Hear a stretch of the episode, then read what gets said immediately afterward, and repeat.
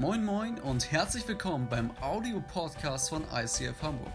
Hier gibt es lebensverändernde Predigten, starke Messages und aufbauende Impulse. Also bleibt dran und viel Spaß beim Anhören. Mich bitte umgehend zurück. Das ist das 13. Mal, dass die Mailbox rangeht. Oh, danke. Es ist wirklich wichtig, dass wir diesen Tag planen. Sonst endet das wieder in einer Katastrophe. Okay. Gut, Sibylle, ruhig bleiben. Ganz ruhig. Okay. Nochmal das Durchgehen. Wir sind zu viert. Tilda, Luca, Henry und ich. Vier Personen. Das ist mit der Kalkulation perfekt. Perfekt für die Grammzahl. Dann mache ich abends einfach den Lachs und dazu die Kartoffeln. Der Lachs hält sich ja noch eingefroren, aber die Kartoffeln. Nicht, dass die Kartoffeln schon anfangen zu keimen bis dahin. Die sind ja schneller als manche Pickel. Oh nein. An die Kartoffeln habe ich gar nicht gedacht. Ah, da mache ich die einfach. Ah, ich mache das Essen einfach mittags. Ja, mittags. Mittags ist super. Mittags die Kartoffeln mit dem Lachs, das ist für alle das Beste. Dann sind wir beruhigt, der Lachs und ich. Gut. Lachs und Kartoffeln mittags. Und abends mache ich dann die Brokkoli-Kartoffelsuppe mit Joghurt und Peters. Ach du Schande. Der Joghurt. An den Joghurt habe ich noch gar nicht gedacht. Es gewittert doch leicht draußen. Der wird ja nur so blau-grün schimmelig am Aludeckel. Das geht nicht. Nein. Ach, pass auf. Sibylle, konzentrier dich. Let it brain. Also, der Joghurt kommt dann einfach ins unterste Fach. Das sind dann 0,03 Grad Celsius weniger. Das ist super. Der hält sich da besser. Und dann packt der Brokkoli, den packe ich einfach einfach höher da, wo die Sahne die Sahne ist. Ach du Schande, die Sahne habe ich heute Mittag angebrochen. Nicht, dass die dann schlecht wird. Oh nein. Aber ich habe die Luft dicht verpackt. Ah, pass auf. Ich muss ja eh Mitternacht doch mal aufstehen, um meinen Waschgang zu machen, weil der Nachttarif ist ja immer am günstigsten. Dann gehe ich nach dem Waschgang einfach am Kühlschrank vorbei und check nochmal mit der Temperatur des Joghurts und der Sahne. Oh Gott, kümmere dich um den Joghurt und die Sahne. Oh, ist das aufregend. Das ist unser Erster Familientag in der 25. Kalenderwoche. Wenn da irgendwas schief geht, dann wird der zweite ein Desaster. Okay, gut. Jetzt muss ich mich nur noch um das Weizenbrot kümmern, aber dafür stehe ich ja um 5.30 Uhr wieder auf. Dann kann ich auch gleich wieder den Joghurt und die Sahne checken. Die anderen können ja dann ausschlafen bis 6.30 Uhr. Okay, gut. Dann habe ich das geklärt. Jetzt nur noch die Frage mit dem Hund. Weil wenn ich mit dem rausgehen muss, während wir das Mittagessen haben, dann habe ich den Kopf ja gar nicht mehr frei. Gut, der Hund kriegt einfach den Kauknochen von Wow und Knau, den liebt er. Da ist er erstmal beschäftigt, ne, 47 Minuten lang nach letzter Kalkulation. Dann schlappert er erstmal die Schale leer, drei Minuten. Und wenn er dann fertig ist, bis das in der Blase angekommen ist, dauert auch noch so seine 25 Minuten. Und dann haben wir gute zwei Stunden Zeit fürs Mittagessen. Okay, gut, dann muss ich mich da auch nicht drum kümmern. Und dahinterher dockeln, ist ja auch ein Dalmatiner. Okay, gut. Dann haben wir das geklärt. Oh, das ist aufregend. Oh, das ist so anstrengend als Hausfrau. Oh, aber ich freue mich schon auf den Tag. Montag. Ach du Schande. Montag. Tildas Reittraining. Von 12 bis 15 Uhr. Tildas Reittraining. Nein! Ein Desaster. Der schöne Lachs. Das kommt mit der Grammzahl gar nicht mehr hin. Jetzt bin ich vollkommen durcheinander. Und der Lachs bestimmt auch. Was mache ich jetzt? Tildas Reittraining. Oh Gott. Oh Gott, hilf mir. Es ist so schwer als Hausfrau. Hilf mir. Was soll ich jetzt tun? Oh, das ist genial, Gott. Der Einfall. Warum bin ich da nicht selber drauf gekommen? Sie denk nach. Den Lachs machst du einfach heute Abend. Da sind die Kartoffeln super und die Kräuter sind auch noch frisch. Und morgen, drei ist ja eine ungerade Zahl, bestellst du einfach was beim Italiener. Ah, so einfach kann das sein. Da brauche ich jetzt die letzte halbe Stunde einfach nur noch für die Kalkulation des Mittagsessens, wenn wir bestellen. Das ist super. Das mache ich. Das mache ich.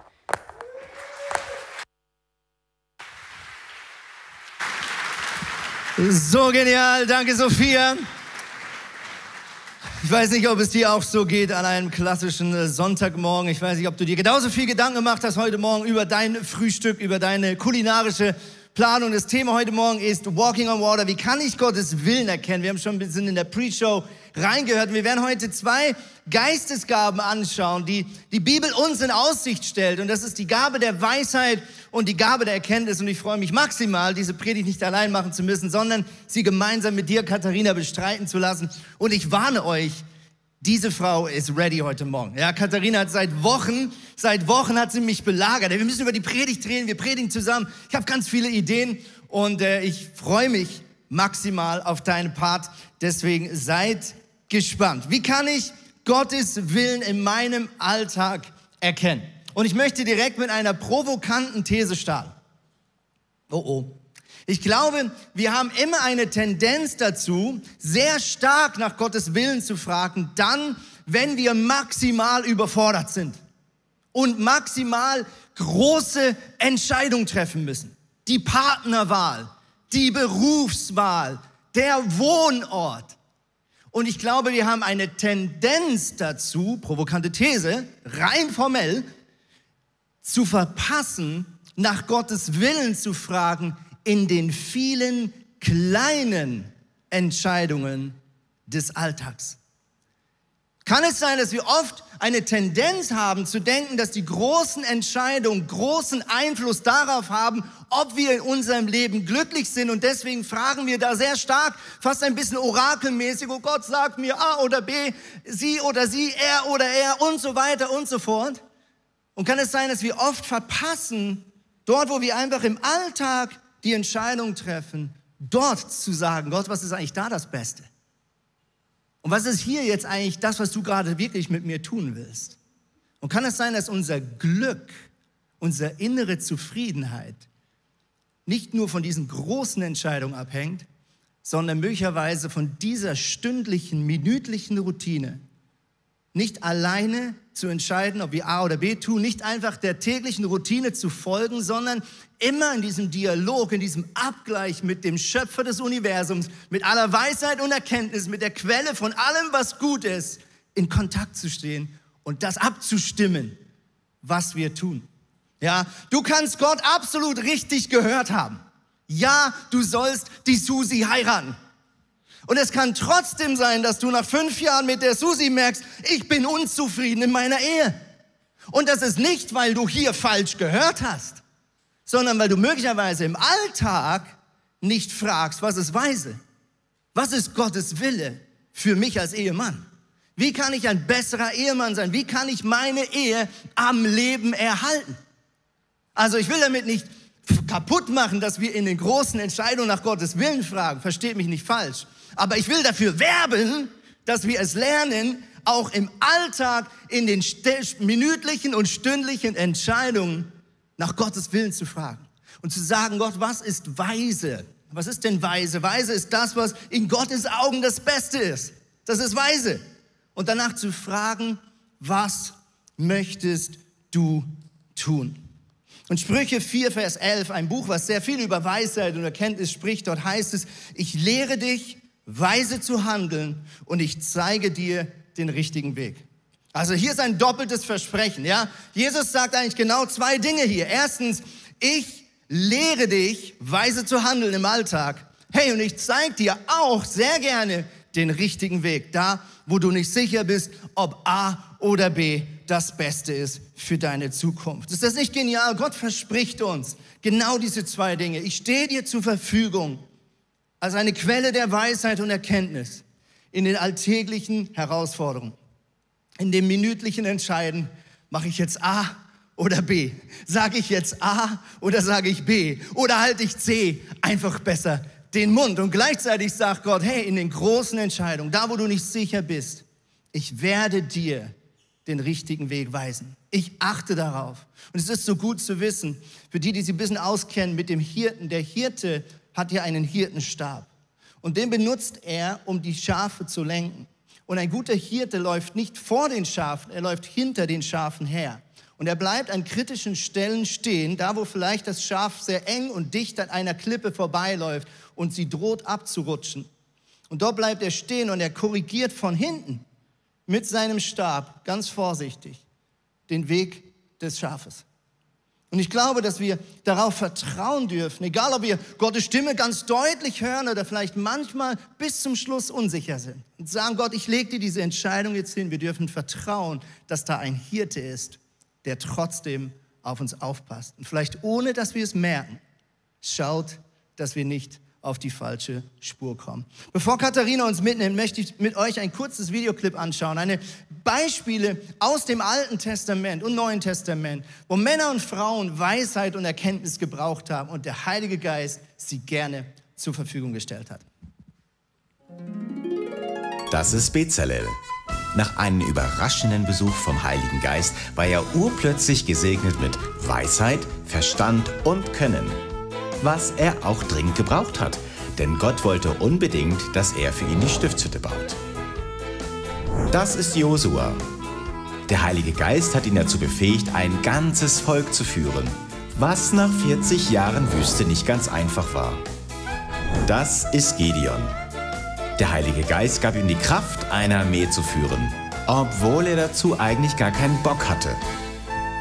Das ist Simson. Der Heilige Geist gab ihm die Kraft, mit bloßen Händen einen Löwen zu zerreißen. Versuch bitte nicht, das zu Hause nachzumachen. Das ist Saul. Er war eigentlich nur auf der Suche nach entlaufenen Eseln, als ihn der Heilige Geist erst in einen Propheten und dann in einen König verwandelt hat. Das ist Maria.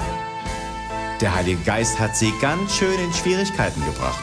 Versuch du mal deinen Verlobten klarzumachen, dass er Vater wird, ohne dass er dafür etwas kann. Aber es ist gut rausgekommen, wie du sicherlich weißt.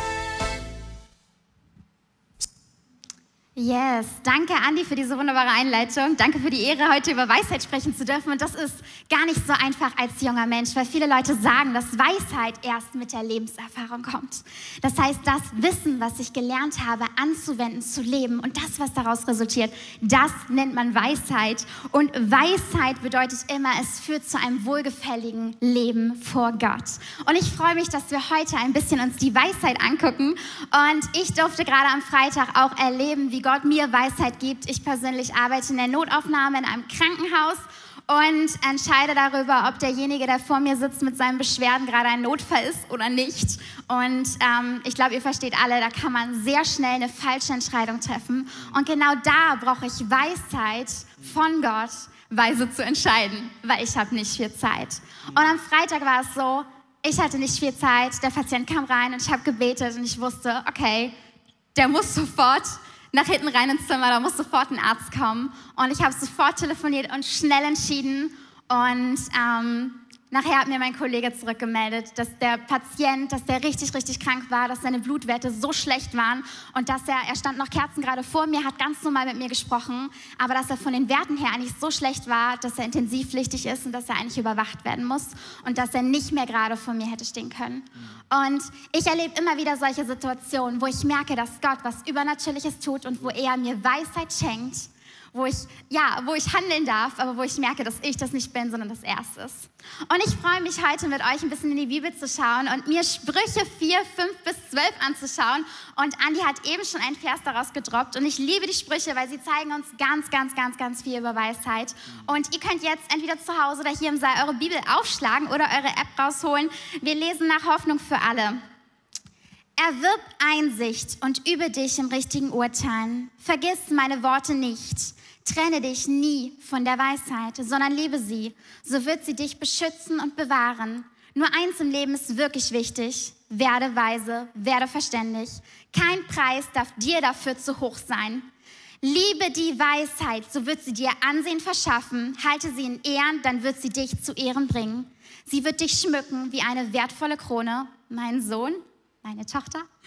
Ähm, Höre auf meine Worte, dann wirst du ein langes Leben genießen. Ich lehre dich, weise zu handeln und zeige dir den richtigen Weg.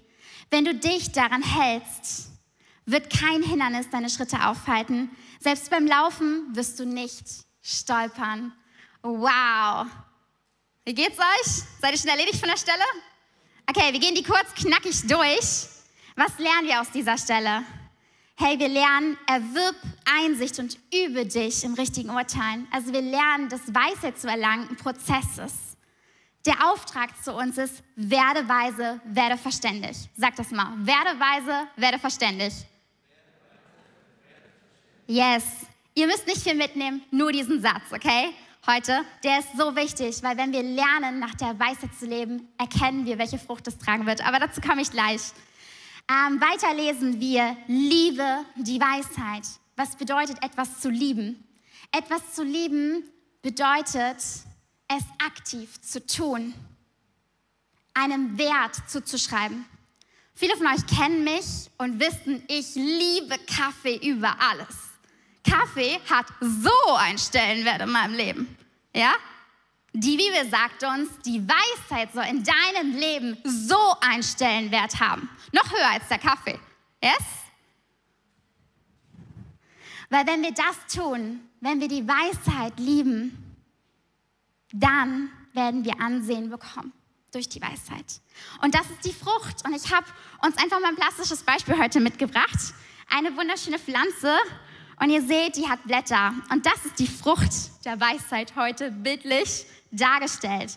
Und die Frucht der Weisheit ist, dass sie dir Ansehen verschaffen wird, dass du ein langes Leben genießt, wenn du Gottes Worten folgst und dass kein Hindernis zu groß ist und kein Hindernis dich aufhalten wird, dass du Ausdauer haben wirst und siegreich sein wirst.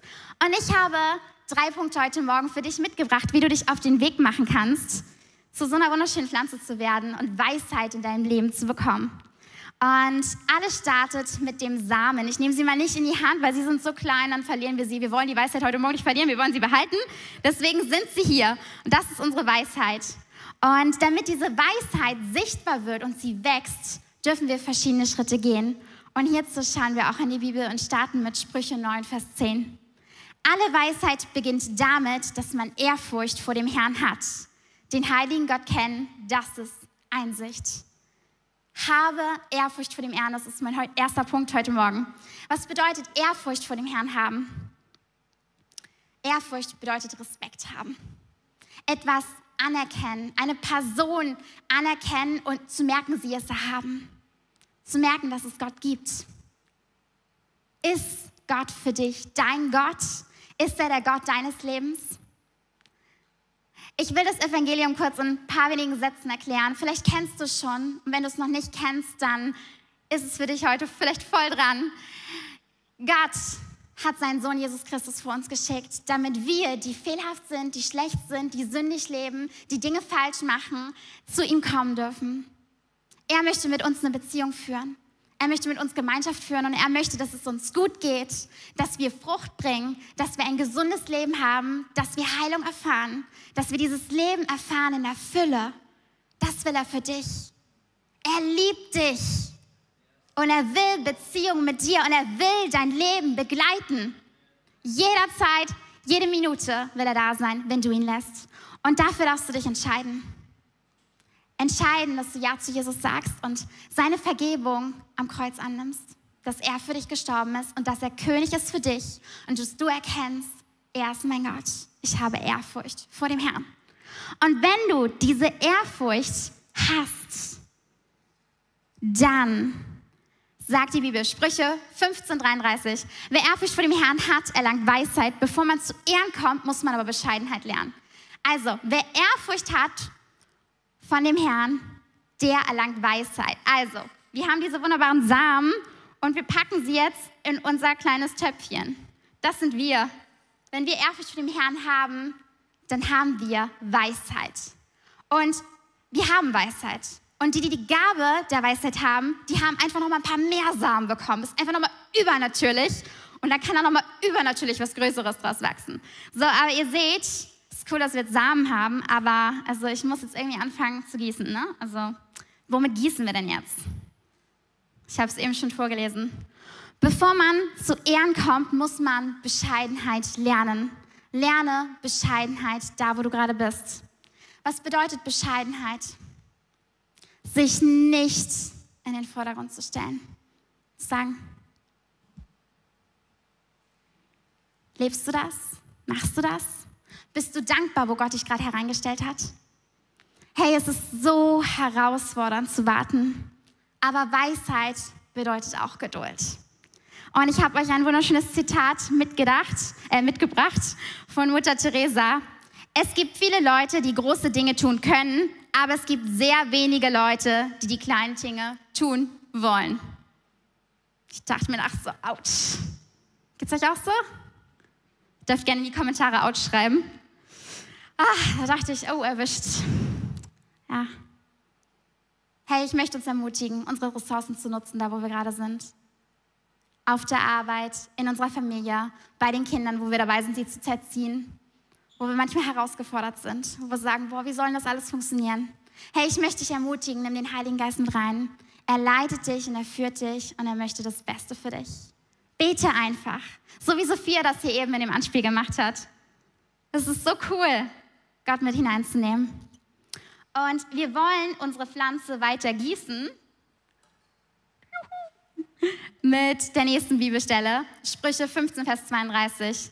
Wenn du jeden Tadel in den Wind schlägst, schadest du dir selbst. Wenn du dir etwas sagen lässt, gewinnst du Einsicht. Und das ist mein letzter Punkt für heute. Gewinne Einsicht. Was bedeutet Einsicht? Etwas einsehen, umkehren, auch erkennen, Erkenntnis. Darüber wird Andi gleich noch sprechen, freue ich mich drauf. Hey, lässt du dich beraten? Lässt du dich korrigieren und lässt du dich zurechtweisen?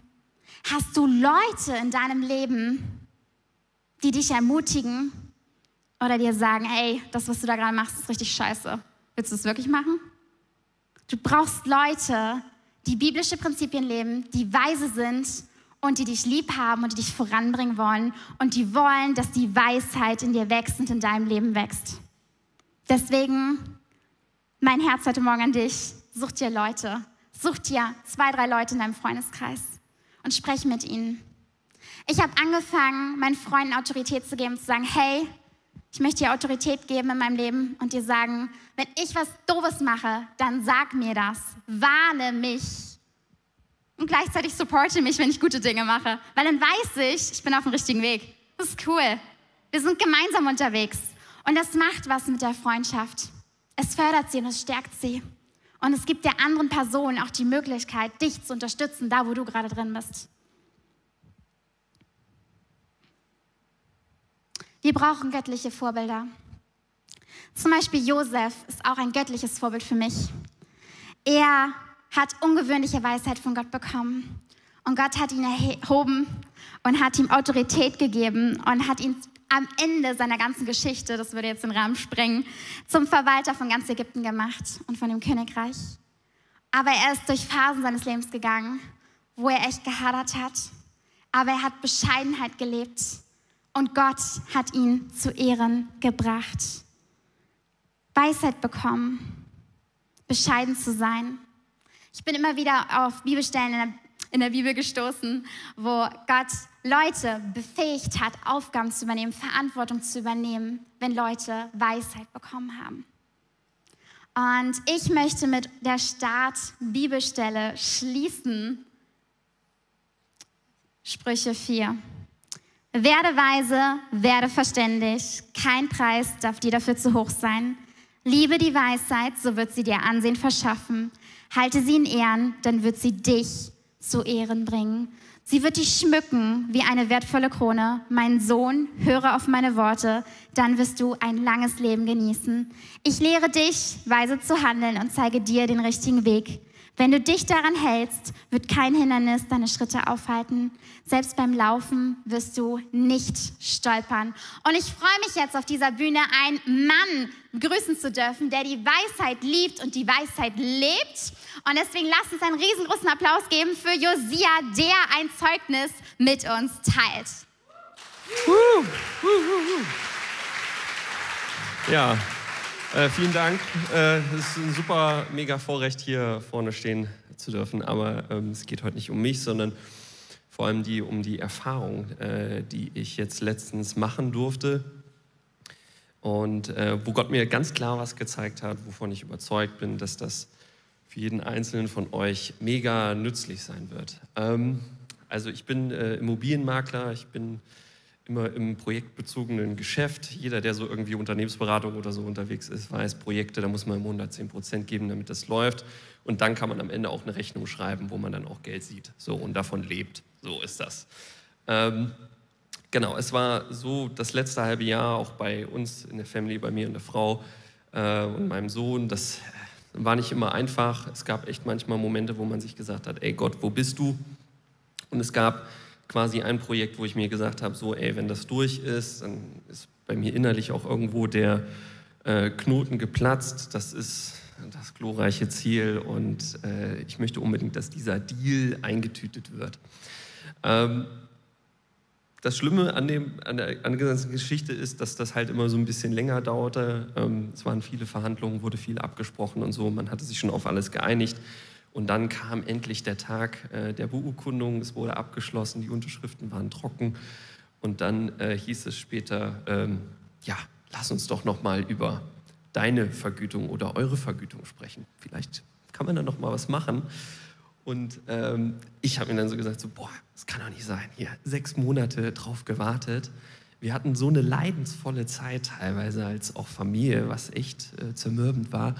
Und jetzt kommt da noch einer um die Ecke und will noch mal über was reden. Und ähm, da habe ich gedacht, Gott, ich fühle mich mega ungerecht behandelt. Was ist hier eigentlich los? Ne?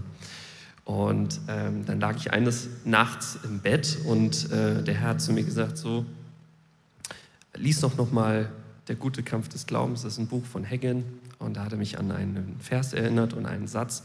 Und da heißt es drinne, ähm, ich, ich kehre in seine Ruhe ein durch den Glauben und lasse den Größeren in mir meine Schlachten schlagen. Das war an einem Freitagabend. Mein Partner und ich haben dann auch übers äh, Wochenende noch für das Ganze gebetet. Vorher hat noch ein Telefonat mit dem Investor stattgefunden, was super mies gelaufen ist. Also die Meinungen waren richtig konträr super beschissene, eingefahrene Situation. Und wir haben so gesagt, so gut, sind jetzt ein bisschen hilflos. Gott, wir brauchen dich. Ich habe mich ganz bewusst übers Wochenende entschieden, in seine Ruhe einzukehren. Immer wenn schlechte Gedanken kamen, habe ich gesagt, Gott, du bist am Wirken, du schlägst meine Schlachten, ich segne die Familie, ich segne den Investor und ich habe den auch, also mich sowohl als auch mein Gegenüber äh, freigesetzt und Positives ausgesprochen. Und dann ähm, ja, kam am Montagmorgen einfach so völlig aus dem Nichts der Anrufer, hat gesagt, so, Herr Witzel, wir machen das so wie besprochen, alles gut, äh, das läuft wie abgesprochen und kompletter Sinneswandel, den Gott da bewirkt hat. Und ich möchte euch sagen, Gott schlägt eure Schlachten, egal wo ihr seid, kommt in seine Ruhe, er tut es. So. Love it. Boah, so stark. Danke, Josia, für das Statement. Äh, Josia und ich sind in der gleichen Small Group und ich liebe es, äh, am gleichen Tisch zu sitzen oder im gleichen Zoom-Call zu sitzen im letzten Jahr. Ähm, weil wenn Josia den Mund aufmacht, dann kommt da immer so viel gute Sachen raus. Und ich möchte wirklich dort anknüpfen, wo Katharina vorhin geendet hat. Hey, such dir Menschen und umgib dich mit Menschen, die dir helfen, weise Entscheidungen zu treffen. In den alltäglichen Fragen wie auch in den großen Entscheidungen. Und deswegen haben wir kleine Gruppen hier in der Kirche, ganz, ganz viele. Wir sind eine immer größer werdende Kirche, die versucht, klein zu bleiben, indem wir kleine Gruppen immer wieder formieren, wo Männer und Frauen sagen, wir gehen als Freunde gemeinsam durch den Alltag. Wir halten uns auf dem Laufenden über unsere Telegram-Gruppen und so weiter und so fort, indem wir füreinander beten. Wir kommen regelmäßig zusammen. Wir tauschen aus über die schwierigen und die leichten Herausforderungen des Alltags. Und ich bin so tief davon überzeugt, dass der Heilige Geist es liebt, dir Weisheit zu geben durch jemand anders. Ja, also die Gabe der Erkenntnis, die Gabe der Weisheit, die wird im Neuen Testament von Paulus auch genau in dem Zusammenhang erwähnt. Ja, dass Gott dir Weisheit gibt für jemand anders. Dass Gott dir ein Wort der Erkenntnis gibt für jemand anders. Und das ist ein bisschen konträr zu unserer sehr individualistisch geprägten Gesellschaft, wo wir immer versuchen, uns selbst zu optimieren und aus selbst uns zu Königen äh, zu machen. Das ist nicht das Design, wie Gott uns Menschen geschaffen hat. Gott hat uns geschaffen als ein Gemeinschaftswesen. Als ein Gemeinschaftswesen, das einerseits Stärken hat, manches vielleicht schon gelernt hat im Leben, in manchen Dingen eine gute Einsicht hat und in anderen Bereichen Unterstützung braucht, Ergänzung braucht, Ratschlag braucht. Vorbilder braucht. Und ich mache dir Mut, deine eigenen Beziehungsnetzwerke zu reflektieren und zu sagen, welche Menschen helfen mir, gute und weise Entscheidungen zu treffen. Und vielleicht ist es auch für den einen oder anderen dran, mal eine Beziehung ein bisschen runterzufahren. Oder ein Beziehungsnetzwerk, in dem du noch drin bist, ein bisschen mehr Distanz zu kreieren, damit du nicht Dinge tust, die du eigentlich nicht tun willst und von denen du eigentlich weißt, dass sie nicht das ist, was Gott sich für dein Leben wünscht. Ich möchte die letzten paar Minuten anknüpfen und über die Gabe der Erkenntnis sprechen. Ja, ich habe eine Definition gefunden, äh, die ich sehr spannend finde. Hier heißt es, die Gabe der Erkenntnis verleiht die Fähigkeit, die Welt aus der Perspektive Gottes zu betrachten und in schwierigen Situationen die richtigen Schlüsse zu ziehen und entsprechend zu handeln. Diese Gabe hilft uns zu erkennen, welche Kräfte derzeit am Werk sind und welchen Sinn Gott in die Dinge der Welt hineingelegt hat. So, langer Text. Man könnte es vielleicht ein bisschen plakativ sagen. Weisheit ist die Fähigkeit zu wissen, was in einer Situation zu tun ist. Okay? Und Erkenntnis ist die Fähigkeit, eine Situation aus den Augen Gottes richtig einschätzen zu können. Also eigentlich müsste man fast drehen und sagen, Erkenntnis ist der erste Schritt. Du verstehst eine Situation in deinem Alltag aus der Einschätzung Gottes richtig einschätzen zu können. Und Weisheit ist die Fähigkeit, dann die richtigen Dinge zu tun und zu wissen, was du jetzt tun musst, um auf diese Erkenntnis zu reagieren. In Epheser schreibt Paulus sehr viel über das Thema Weisheit und Erkenntnis. Und er schreibt im ersten Kapitel, Vers 17 folgendes. Ihn, den Gott unseres Herrn Jesus Christus, dem Vater, dem alle Herrlichkeit gehört, bitte ich darum, euch durch seinen Geist Weisheit und Einblick oder Erkenntnis zu geben, so dass ihr ihn und seinen Plan immer besser erkennt. Er öffne euch die Augen, damit ihr seht, wozu ihr berufen seid, worauf ihr hoffen könnt und welch unvorstellbar reiches Erbe auf alle wartet, die zu Gott gehören. Ihr sollt erfahren, mit welcher unermesslich großen Kraft Gott in uns, den Glaubenden, wirkt. Ist es doch dieselbe gewaltige Kraft, mit der er am Werk war, als er Christus von den Toten auferweckte und ihm in der himmlischen Welt den Ehrenplatz an seiner rechten Seite gab. Wow, langer Text, Lies ihn dir zehnmal durch, um ihn zu verstehen, aber er ist voller Power. Ja, Paulus sagt, Gott ist die Quelle von aller Erkenntnis. Alle seine Herrlichkeit ist um Gott. Und dieser Gott, durch seinen Geist, der in dir wohnt, möchte dir an dieser Herrlichkeit, an dieser Weisheit, an dieser Erkenntnis teilhaben lassen. Und wie tut er das? Indem er uns die Augen öffnet, in welcher Zeit wir wirklich leben indem er uns die Augen öffnet für die wahre Realität, um zu erkennen, unser Leben ist in einem größeren Kontext. Unser Alltag spielt sich an einer viel längeren Geschichte ab, als nur der Anfang und das Ende meines Herzschlags. Wir haben diese Woche einen Freund beerdigt. Ich war nicht vor Ort, aber viele haben auf YouTube zugeschaut. Dieser Mann heißt Philipp Mickenbecker und er hat vor wenigen Wochen noch hier auf der Bühne gesessen mit seinem wunderbaren Bruder zusammen. Und Philipp hat erzählt, wie er seit, glaube ich, 16, 17 Jahren mit einem Krebs kämpft, zweimal erlebt hat, wie Gott ihn heilt, einmal medizinisch, einmal offensichtlich übernatürlich, jetzt zum dritten Mal wieder krank. Philipp ist bekannt durch die Real Life Guys, einer der erfolgreichsten YouTube-Kanäle hier auf deutschem Boden. Die ganze Welt feiert ihn und seinen Bruder für ihre verrückten, kreativen Ideen. Und Philipp saß hier vor wenigen Wochen auf der Bühne. Und nicht nur hier auf der Bühne, sondern in unzähligen TV-Interviews bei Stern, bei Bild und so weiter und so fort. Und er hat überall die gleiche Geschichte erzählt. Nämlich, dass unser Leben hier ist wie so ein Kabel. Okay? Und dieses Kabel hat hier so einen Stecker. Und der Stecker bedeutet für mich der Anfang, aber auch das Ende. Philipp hat in der klaren Dimension, in dem klaren Bewusstsein gelebt. Mein Leben hat einen Anfang in Gott. Ich bin kein Zufallsprodukt. Ich bin nicht das Produkt der Evolution, ich bin das Produkt eines Schöpfers, der gesagt hat, ich will, dass Philipp lebt. Aber ich bin auch in der Hand Gottes, die das letzte Wort hat, ob Gott mich nochmal heilt oder ob Gott mich schon zu sich zieht. Und Philipp hat in dieser Freiheit gelebt, zu wissen, dass sein Leben ein Ende hat. Nochmal, Philipp hat in der Freiheit gelebt, zu wissen, dass sein Leben ein Ende hat. Und was ich so verrückt finde, wenn ich nur die letzte Woche angeschaut habe, für die, die die sozialen Medien ein bisschen verfolgt haben, aber auch einige äh, Medienberichte in Bild, in Sterne und so weiter, die über seinen Tod und seine Beerdigung berichtet haben.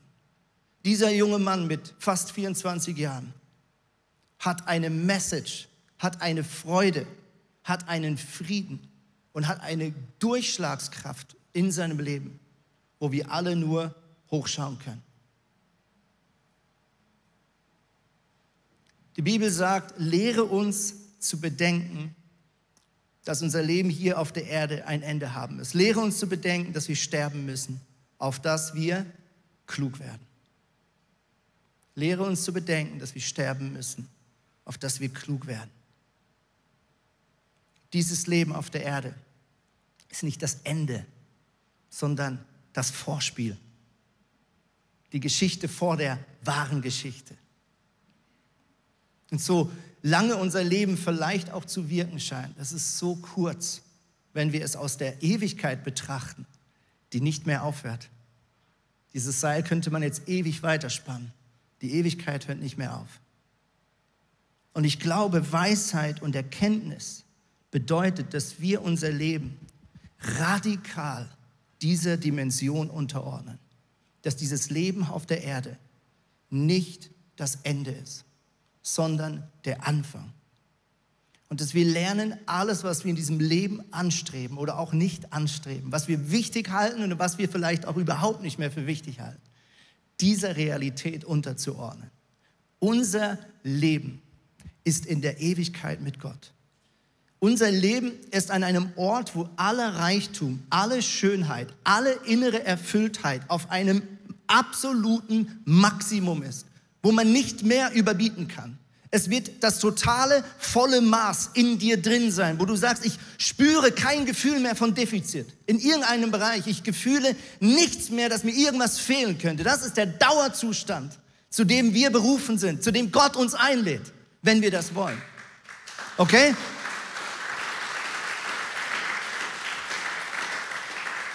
Und deswegen ist meine Frage, warum machen wir uns dann so oft verrückt über alltäglichen, Entscheidung. Wenn wir doch eigentlich wissen, dass das Beste erst kommt. Warum haben wir so Angst, etwas zu verpassen hier auf der Erde? Irgendwas nicht zu bekommen hier auf der Erde? Warum strengen wir uns so an, Dinge zu erhaschen und irgendwie zu konservieren im Wissen, dass uns eh alles entgleitet, was wir hier aufbauen? Du kannst nichts mitnehmen. Es ist wie das Ende eines erfolgreichen Monopoly-Spiels.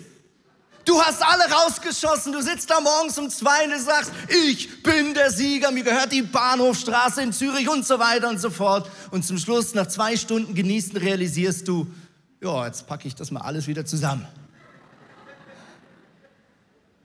Und Philipp, und ich weiß, es ist heikel, wenn man eine Beerdigung aufgreift in, in einer Predigt, aber ich weiß, dass das in seinem Sinne ist. Und die, die das Interview mit ihm erlebt haben, die wissen, dass er genau das sagen will. Philipp sagt, Leute, zum Schluss leben wir in der Ewigkeit. Und uns wird alles gegeben, mehr als wir uns je vorstellen können. Wir haben es vorhin gelesen. Die ganze Fülle Gottes regnet auf uns runter. Wir können gar nicht aufhören, Geschenke auszupacken. Und lass uns das berücksichtigen in allen Entscheidungen des Lebens. Partnerwahl, Berufswahl, Umgang mit Finanzen, Umgang mit Körper, Umgang mit deiner Zeit und so weiter und so fort. Lass uns Männer und Frauen sein, die befreit sind von der Last, auf dieser Welt was erreichen zu müssen, sondern die wissen, ich bin schon befreit und mir ist alles gegeben. Und da ist ein Bankkonto eröffnet, wo einbezahlt ist und wo niemand mehr rauben kann. Und es ist mehr, als das ich je auf dieser Erde erreichen könnte. Die Band darf hochkommen. Und Katharina und ich wollen mit Gebet und mit einer hörenden Gebetszeit diese Predigt beenden. Katharina darf gerne schon zu mir kommen. Die Band darf hochkommen. Und wir möchten einfach einen kurzen Moment mit euch gemeinsam die Augen schließen, egal ob du zu Hause bist oder hier im Saal. Weil wir können lange über Erkenntnis und Weisheit reden. Ich glaube, dass Gott jetzt Weisheit und Erkenntnis zur Verfügung stellen möchte. Und wir möchten jetzt in eine Gebetszeit gehen, wo wir einfach zweimal ruhig sind, zweimal unsere Ohren spitzen. Du kannst zweimal irgendeine Herausforderung aus deinem Alltag Gott vor die Füße legen. Einmal vielleicht eine Frage der Weisheit und einmal eine Frage der Erkenntnis. Und lass uns jetzt erwarten und glauben, dass Gott jetzt etwas zur Verfügung stellen möchte. Vielleicht gibt er dir einen Einfall, eine kluge Idee, was du tun kannst. Vielleicht erinnert er dich an eine Person, die du fragen kannst. Vielleicht kommt eine Erinnerung in dir auf. Etwas, was er dir schon mal gezeigt hat und nochmal bestätigt. Das sind nur drei Beispiele von tausend weiteren, die jetzt der Heilige Geist tun kann. Lass uns einfach die Augen schließen. Katharina beginnt mit dem Gebet der Weisheit. Vater, ich danke dir dafür, dass du uns Weisheit schenkst, wenn wir dafür bitten. Und Vater, wir wollen heute Morgen unsere Herzen einfach dir hinhalten und die Situation dir hinhalten, da wo wir Weisheit brauchen. Und Heiliger Geist, ich bete einfach dafür, dass du jetzt sprichst, wo du Weisheit schenken möchtest und wo wir Weisheit brauchen in dieser Situation.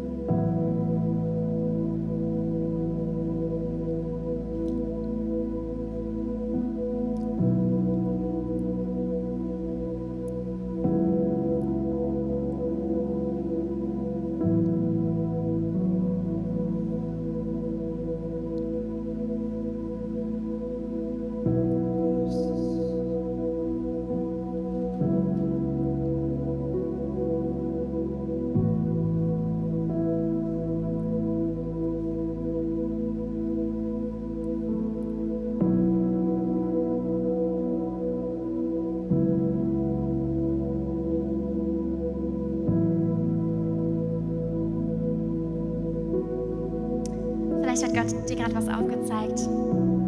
Vielleicht hast du aber auch nichts gehört.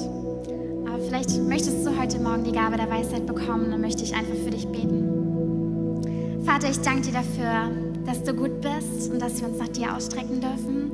Und ich danke dir dafür, dass wir uns heute Morgen nach der Gabe der Weisheit ausstrecken dürfen. Vater, ich bete dafür, dass du heute Morgen kommst und dass du deine Gabe der Weisheit hier in diesem Raum und da zu Hause, da wo wir sind, bereit sind für dich.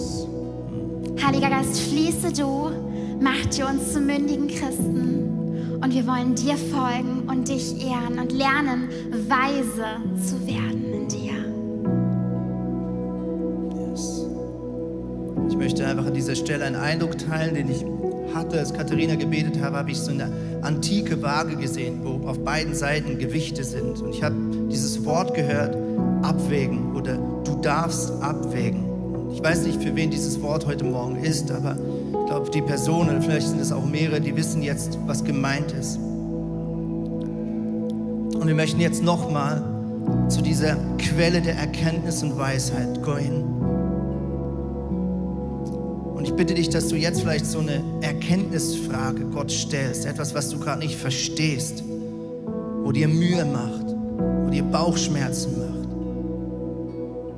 Vielleicht etwas, was dich sogar in der Tendenz von Gott distanziert. Dann möchte ich dich jetzt bitten, dass du Gott diese Frage ganz ehrlich stellst. Stell Gott deine Frage jetzt.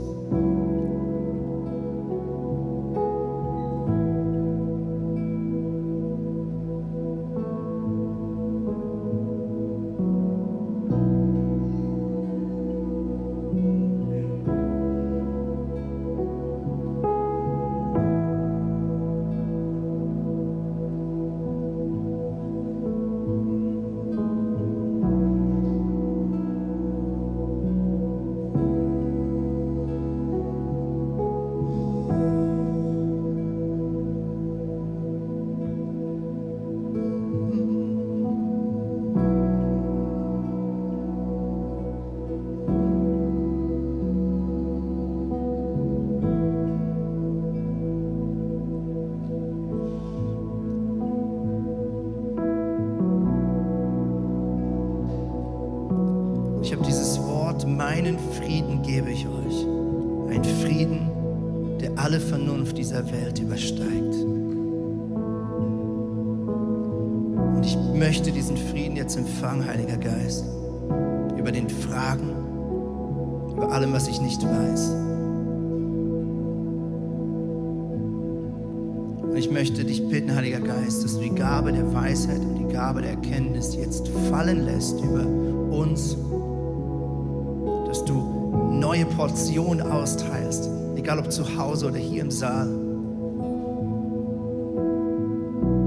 Und ich danke dir, Jesus, dass du sagst im Neuen Testament, dass wenn uns an Weisheit mangelt, dass wir dich darum bitten dürfen und dass es du uns gerne gibst. Und zweitens sagst du an dieser Stelle, du wirst uns unsere Unwissenheit nicht vorwerfen. Anderen Worten, es ist okay, dass wir Schafe sind und du der Hirte bist. Ich danke dir, Jesus, dass du nicht von uns erwartest, alles selber zu checken und richtig zu tun, sondern dass du an unserer Seite bist. Das bitte ich in deinem Namen, Jesus. Amen.